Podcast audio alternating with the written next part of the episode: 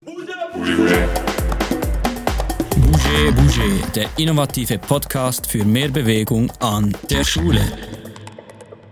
Wir, fünf Sportstudierende der Universität Bern, stehen ein für mehr Bewegung im Schulsetting.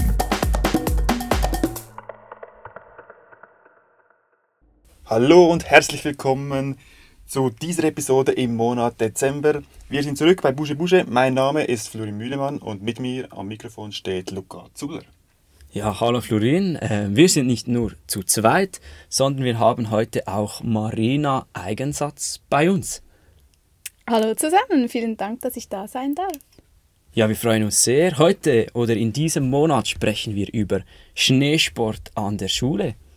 Genau, und Marina ist mit uns am Studieren gewesen. Sie ist vor uns fertig geworden. Das genau. heißt schon einiges. Das heißt, sie hat das wirklich drauf. Sie hat einen Master in Sportwissenschaft und hat kürzlich sogar eine erste Publikation in einer Zeitschrift herausgebracht. Stimmt das? Mhm. Ja, genau. Ähm, zusammen mit Carol Reichling durften wir im Rahmen eines Seminars äh, einen Beitrag für ein Magazin, ich weiß nicht, ob ihr das kennt, Sportpraxis, war mhm. mir auch neu, mhm. aber durften wir einen schreiben und ja, da sind wir schon ein bisschen stolz drauf.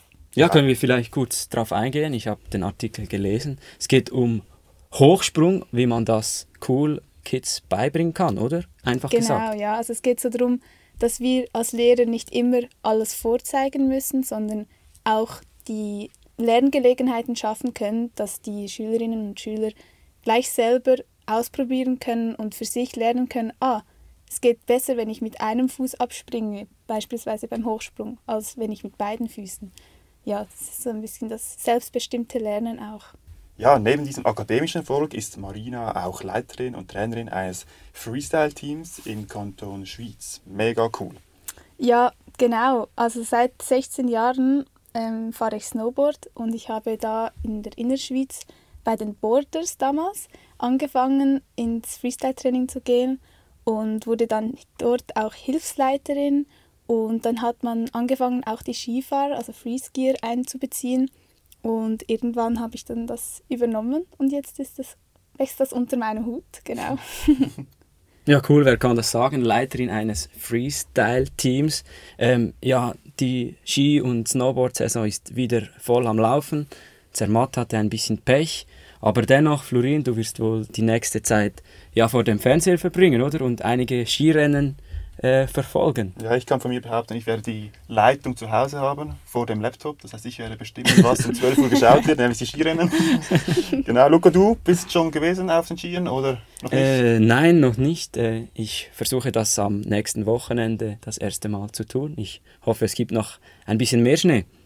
Ja, jetzt gerade sieht es noch nicht danach aus. Ja, jetzt im Moment noch nicht, aber ich hoffe, es kommt besser als im letzten Jahr. Ja, definitiv. Gut, schlechter kann es ja nicht werden wie letztes Jahr, oder? Ja, das stimmt. Das stimmt. Ja. Marina, hast du eine Sommervorbereitung gemacht, dass du jetzt ready bist für deine Tricks und Flips oder wie sieht das aus? Ja, eigentlich nicht spezifisch, aber ich bin jetzt im Unisport wieder im Off-Snow-Training. Ich weiß nicht, mhm. ob ihr das kennt. Das ist ein Unique Playground in Bern und da können wir immer Trampolin springen und uns auf die Saison vorbereiten, soweit es geht. Natürlich ohne Schnee. Ja, natürlich schade, dass ihr jetzt Marina nicht seht hier bei uns im Studio. Sie sieht wirklich aus wie eine Freestylerin aus dem Bilderbuch. Sie hat äh, eine neue Mütze, habe ich beim Mittagessen erfahren. Es passt wirklich zusammen.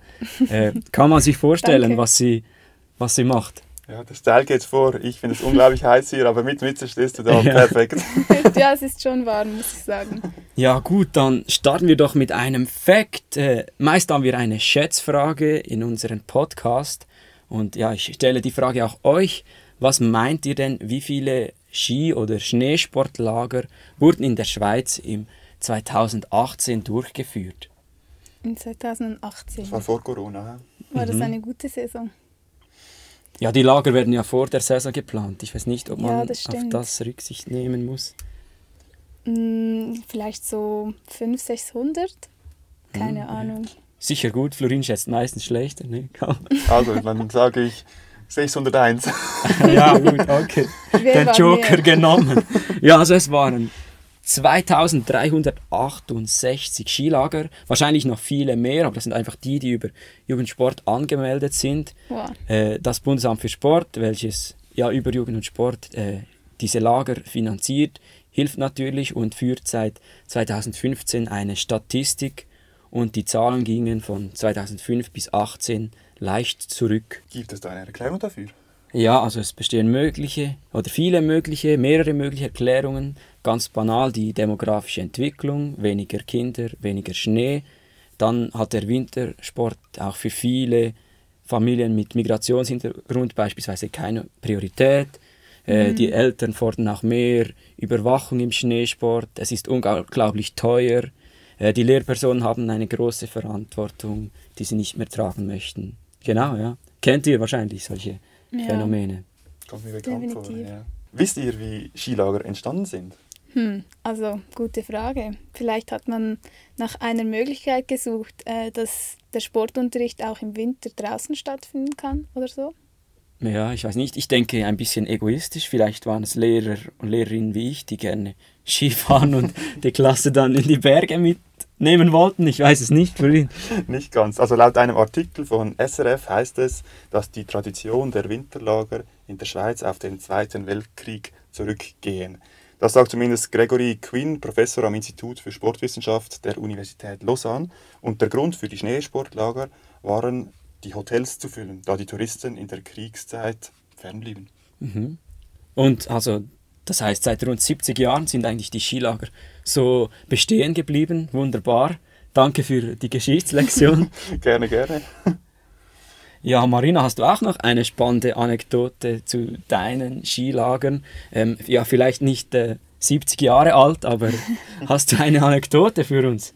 Ja, also wir hatten mehrheitlich Wintersporttage, aber was mir in Erinnerung geblieben ist, ist, dass eine Kollegin sich trotz Unsicherheiten von uns überreden lassen hat, anstatt zu schlitteln, mit den Skien zu kommen. Und ja, da hat ihr natürlich das Material gefehlt und sie hat kurzfristig ihren Bruder gefragt, der Freestyler war, und kam dann in der absolut besten Ausrüstung wie eine Freeskierin, als würde sie gleich irgendwie an einem Slopestyle-Contest teilnehmen.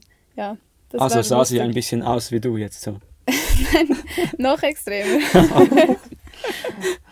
Aber dieses Phänomen kenne ich. Das habe ich früher rein beim Handball geschaut. Wenn jemand dort Handballschuhe hat, dachte ich, boah, diese Person hat sicher ja. voll drauf. Wenn jemand mit Fußballschuhen kam, dachte ja. ich, ja, diese Person kann gar nichts. Aber schön hat sie es dann auf die Ski gewagt, in dem Fall. Ja, genau. Ja, also nun, der Schneesport hat sicherlich auch eine große Wichtigkeit für die Schule. Darüber möchten wir vor allem sprechen, im Zusammenhang natürlich mit der Bewegungsförderung. Absolut. Ich denke, in der Schweiz sollte jedes Kind mindestens einmal während der Schulzeit eine Woche in einem Skilager oder wie man sie heute aufgrund der vielseitigen Angebote auch nennt, die Schneesportlager, ähm, verbracht haben. Ja, genau. Und weil wir über Schneesport sprechen möchten, haben wir Marina ins Boot geholt mit ihrem großen Erfahrungsschatz als Expertin, vor allem im Bereich Snowboard, Snowboard Freestyle. Aber Marina ist natürlich auf diversen Schneesportgeräten gut unterwegs. Ja, mittlerweile habe ich jetzt auch ein Splitboard. Mir fehlt zwar noch die Bindung, aber äh, diesen Winter werde ich dann weitermachen. Ja, vielleicht die grundsätzliche Frage. Wart ihr alle überhaupt einmal selber in einem Schneesportlager? Ja, also eben, wie gesagt, wir hatten mehrheitlich Wintersporttage, aber ich glaube, ich war auch schon mal bei einem Schneesportlager dabei, ja. Ja, ich war in sehr vielen Schneesportlagern, als Schüler vielleicht fünf, sechs Mal und jetzt als Lehrperson oder Leitperson, ja, sicher gegen die 20 Lager. Boah, ich glaube, da müssen wir die, die Expertenrolle tauschen. ja, in dem Fall zwei Experten und ich, denn ich war selber als Schüler nie in einem Schneesportlager. Als leitende Person schon, aber ja, als okay. Schüler habe ich es nie Aber das geschafft. ist ja auch schon. Ja, aber trotzdem wäre es schön, wenn mindestens jedes Kind einmal in ein Schneesportlager. Absolut. Bei mir hat es auch einen guten Grund gehabt. Ich hatte enormes Heimweh. Also wirklich, ah. ich habe es gehasst, wegzugehen von zu Hause und das war für mich unerträglich. Was aber nicht bedeuten soll, dass man es nicht irgendwie schaffen soll und dann daran wachsen. Also ich befürworte mhm. jedes Kind, das in das Schneesportlager gehen will. Ja, ich muss mich da auch anschließen. Also mein allererstes Schneesportlager. Ähm, ich war schon im Car bereit fürs Lager. Ich konnte wochenlang nicht schlafen, weil ich wirklich Heimweh hatte. Dann ging der Motor an vom Car. Und die Tränen Die Türe sind war noch, nein, ist noch schlimmer. Die Türe vom Car war noch auf und ich bin aus dem Car gerannt und ich bin ein schneller Läufer. Ich bin wirklich 1000 Meter nach Hause gerannt und mein Oh. Gepäck ist eine Woche ins Skilager gefahren und ich musste, das war noch die Höchststrafe, mit meiner Schwester in die Schule gehen, weil die Jüngeren mussten noch nicht ins Skilager und die Älteren schon. Uh. Dann war ich als Viertklässler bei den Zweitklässlern im Unterricht für eine Woche. Das war mein erstes Skilager. Aber ja, danach habe ich Gefallen gefunden und ja, möchte es nicht mehr missen. Ja, Marina, du bist ja auch noch I&S-Coach. Es nimmt mich Wunder, wenn ihr ein Schneesportlager organisiert, was empfehlt ihr da? Wie viele Leitende braucht es dafür? Ja, also es ist wichtig, dass die Leitenden mindestens einen Grundkurs haben und wenn es an INDES zum Beispiel angemeldet wird als Lager, müssen die Leiter ähm, für maximal zwölf Schülerinnen Verantwortung übernehmen oder dürfen Verantwortung übernehmen und nicht für mehr. Deshalb braucht es auch immer so viele Ski- und Snowboardleiter, die eine Ausbildung haben. Ja, ich denke, das ist wirklich ganz wichtig. Ähm, meine Erfahrung zeigt auch, dass zwölf schon sehr viel sind für einen Genau. guten Schneesportunterricht, gerade noch in unsicheren Gruppen. Also zwölf ist wirklich das absolute Maximum. Mhm. Wir würden empfehlen, dass man Kleingruppen machen kann. Fünf, Oder zu sechs, zweit. Zu zweit. Ja, also zwölf ist dann vielleicht für eine gute Skigruppe, die alle im selben Tempo von A nach B Mhm. fahren können. Dann ist zwölf in Ordnung, aber sonst umso mehr Leiter, umso besser, genau. Wie macht ihr das denn, wenn ihr nicht so viele leitende Personen habt? Also sind ja immer wieder sind Personen auf der Suche. Gibt es da Anlaufstellen oder wie handhabt ihr das, um hier genügende leitende Personen aufstellen zu können? Ja, ich glaube, das meiste geht über Kontakte, Mhm. Chats und ja, Facebook gibt es meistens auch sehr viele Posts über wir suchen Leiter für dies und das Lager.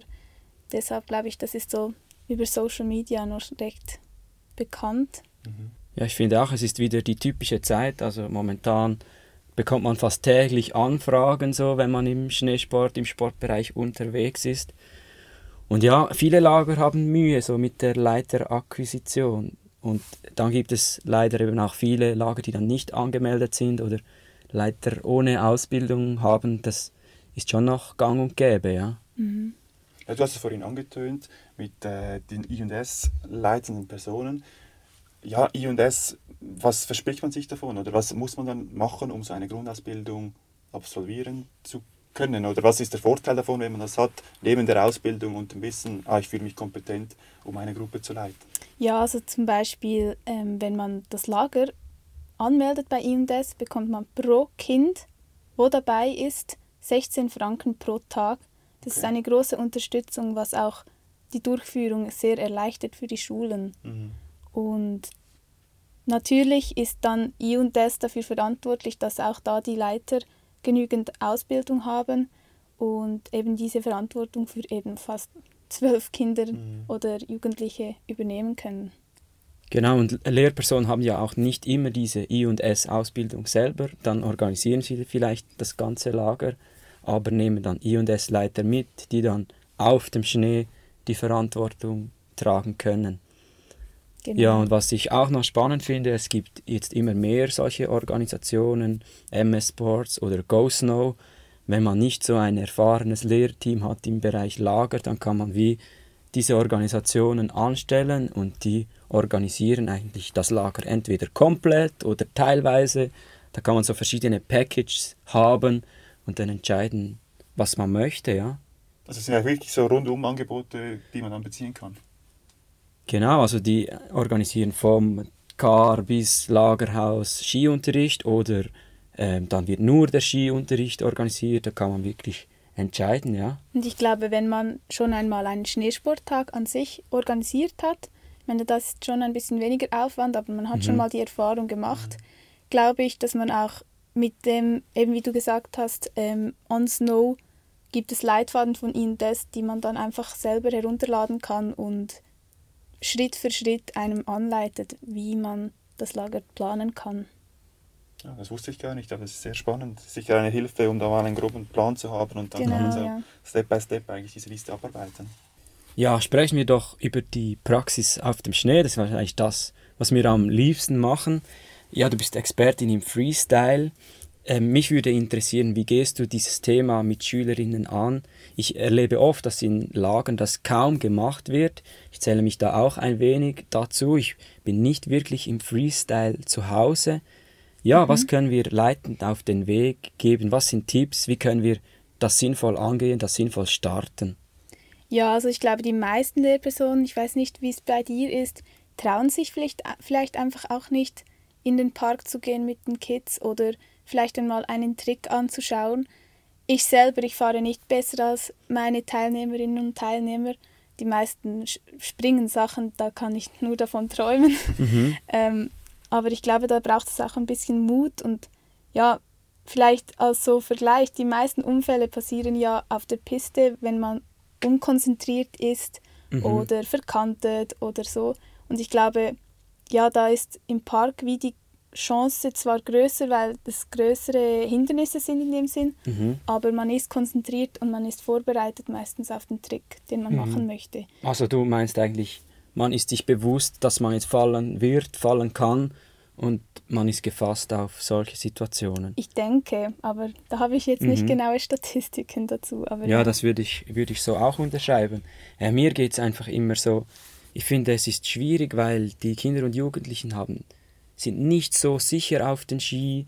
Im Park wird es relativ schnell schwierig. Es macht dann auch nicht so Spaß, über diese Wellen einfach zu fahren. Und mhm. Es ist wie für mich schwierig, das sinnvoll und spaßig aufzubauen. Dann ist noch das Problem mit der Übersicht. Sie sind wieder am Lift und so. Das ja. ist nicht ganz einfach, ja. Ich glaube, wichtig ist dabei, dass man Niveaugruppen bildet ähm, dass auch die Guten mit den Guten fahren dürfen, weil sie davon auch am meisten profitieren und nicht mhm. einfach gemischte Gruppen machen. Und eben auch den Mut haben, falls ich jetzt zum Beispiel eine gute Gruppe habe, in den Park zu gehen, aber dann klar die Regeln, die Parkregeln durchzugehen, kommunizieren und auch mit ihnen das anwenden.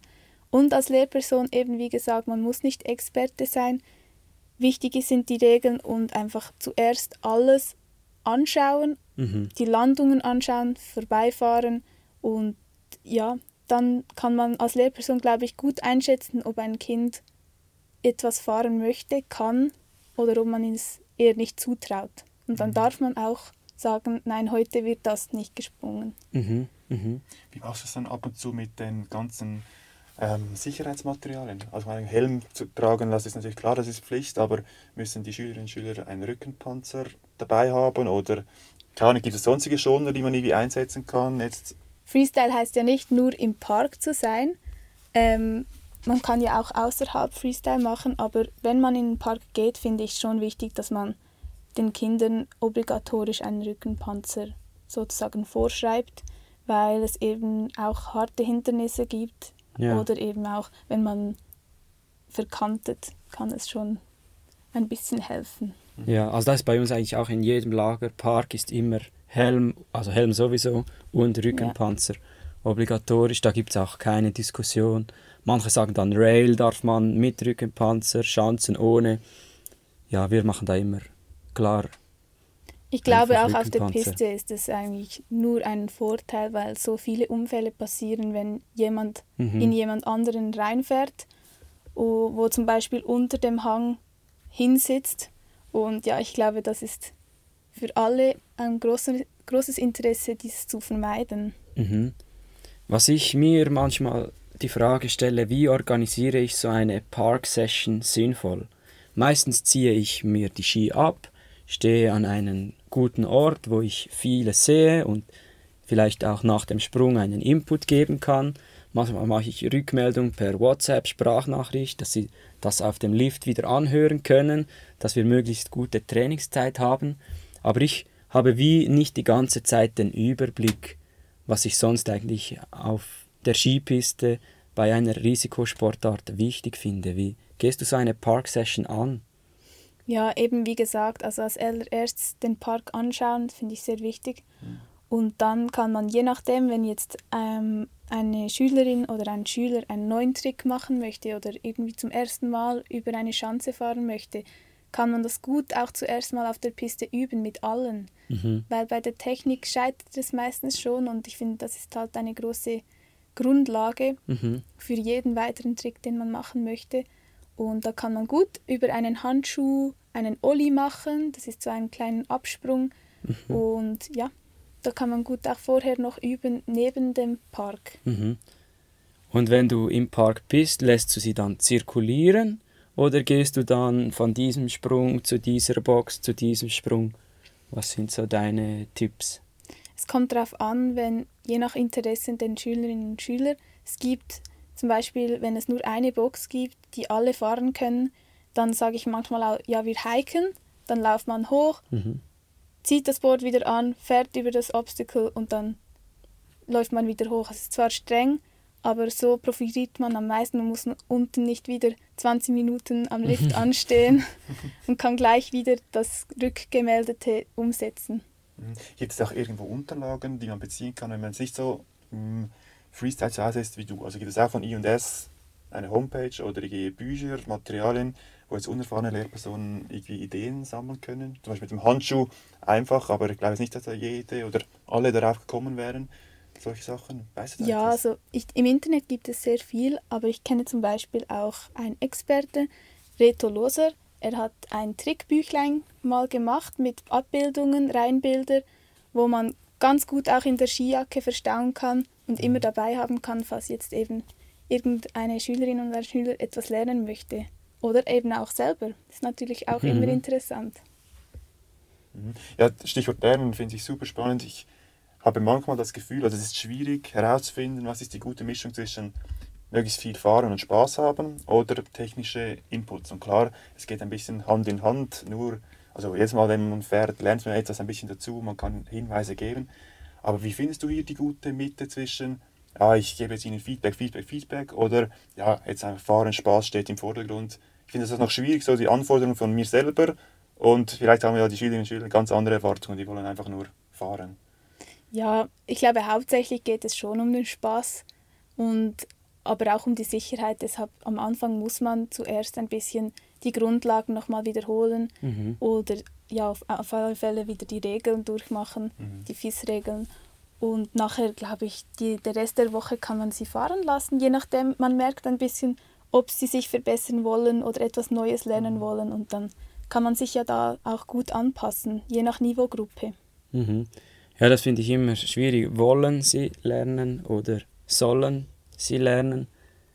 Ich bin da immer so ein bisschen zwiegespalten. Einerseits weiß ich viel im Bereich Schneesport, das ich gerne mitgeben möchte.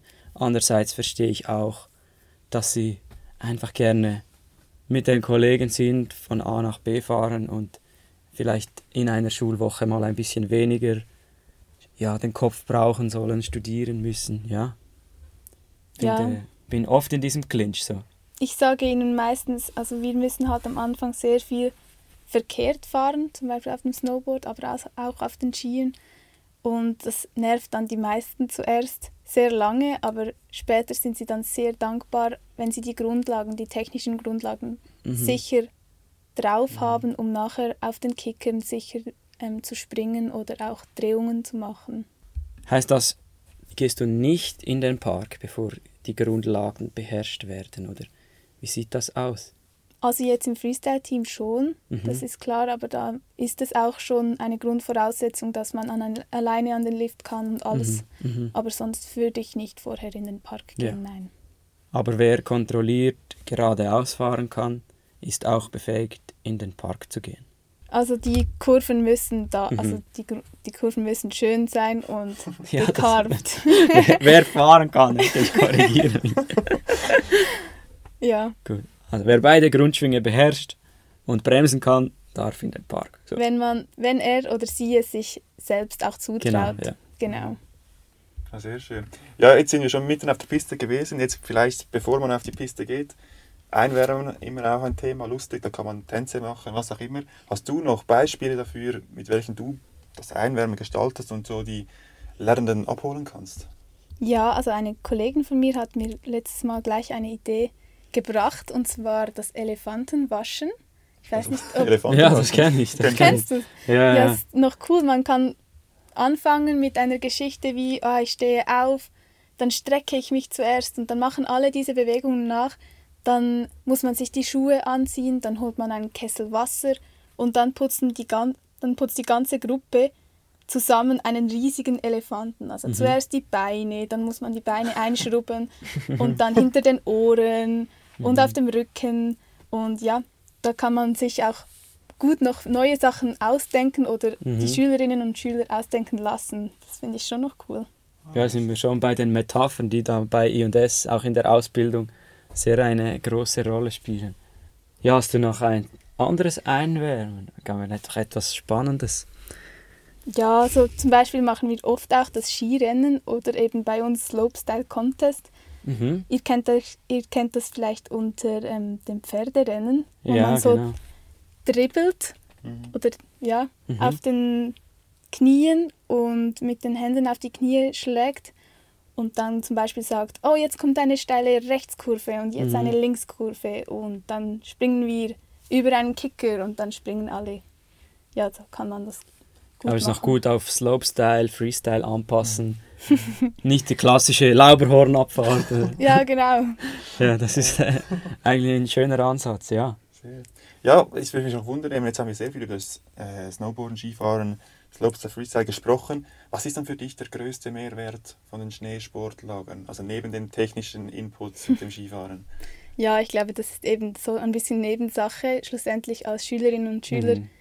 Ähm, die Erinnerung, die Erfahrungen auch im Lagerhaus sind immer, also die vergisst man nie. Und ich glaube, ja, mit den besten Gespendli zusammen auf der Piste unterwegs zu sein, das ja, kann einem niemand wieder mhm. wegnehmen.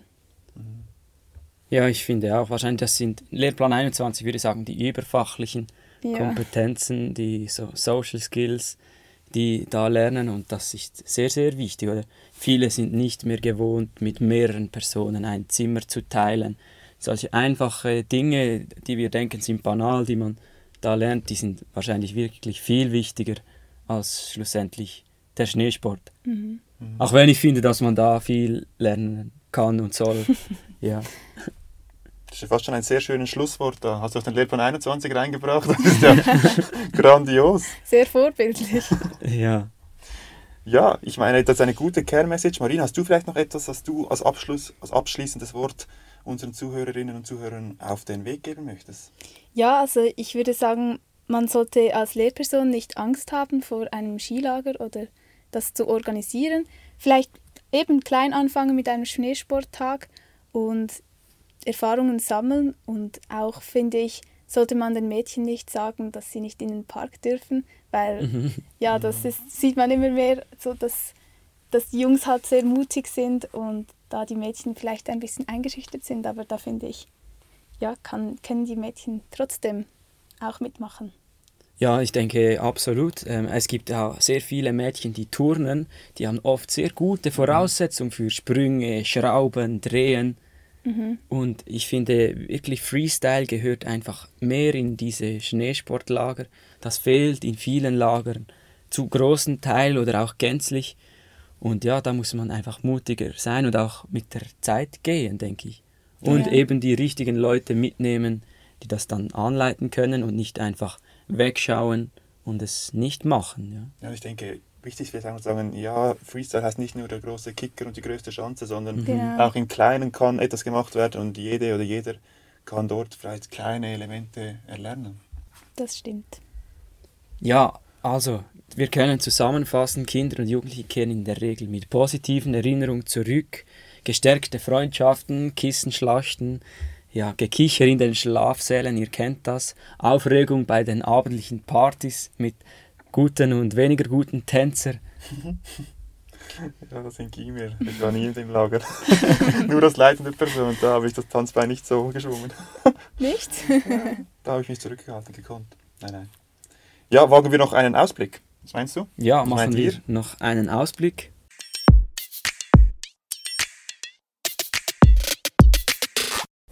Genau, wir haben ja lieber zwei Bretter unter den Füßen.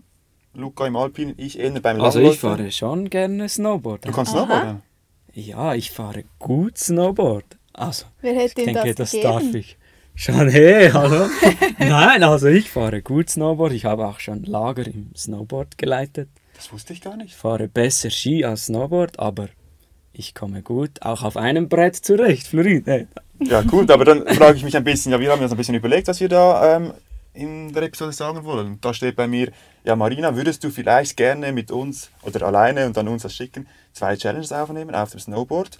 Jetzt hinterfrage ich das. In dem Fall macht Luca die Challenges auf dem Snowboard. Ja, Marina ist die absolute Freestylerin, ist auch stylisch unterwegs und kann das viel filigraner als ich. Deswegen trotzdem unsere Frage, es wäre cool, wenn du uns ein, zwei Challenges aufnehmen würdest auf dem Snowboard. Das können einfache Tricks sein, die ein Großteil der Leute nachmachen kann. Natürlich mit ein bisschen Übung, versteht sich. Und ja, auf den Skier werde ich sonst auch die eine oder andere Übung aufnehmen, aber das Snowboard überlasse ich gerne Marina. Ja, Außer ihr möchtet es wechseln, dann machst du Ski und ich Snowboard. ich glaube, das würde nicht gut kommen. Aber es wäre mir natürlich eine große Ehre, wenn ich euch noch eins, zwei Videos zuschicken könnte. Ja, uns würde es auch freuen. Ja, also wir haben Wintermonate und Winter-Challenges bei uns. Äh, wir werden auch auf dem Eis zu sehen sein. Wir schauen noch, wer sich da vor die Kamera wagt. Genau, genau. Und auch in zwei Wochen geht es weiter mit der nächsten Podcast-Episode. Ein bisschen eine andere. Ja, das war ein Erlebnis. Wir haben uns vorgängig, also im Sommer, mit dem ehemaligen Spitzenskifahrer und heutigen SRF-Experten Marc Berto getroffen.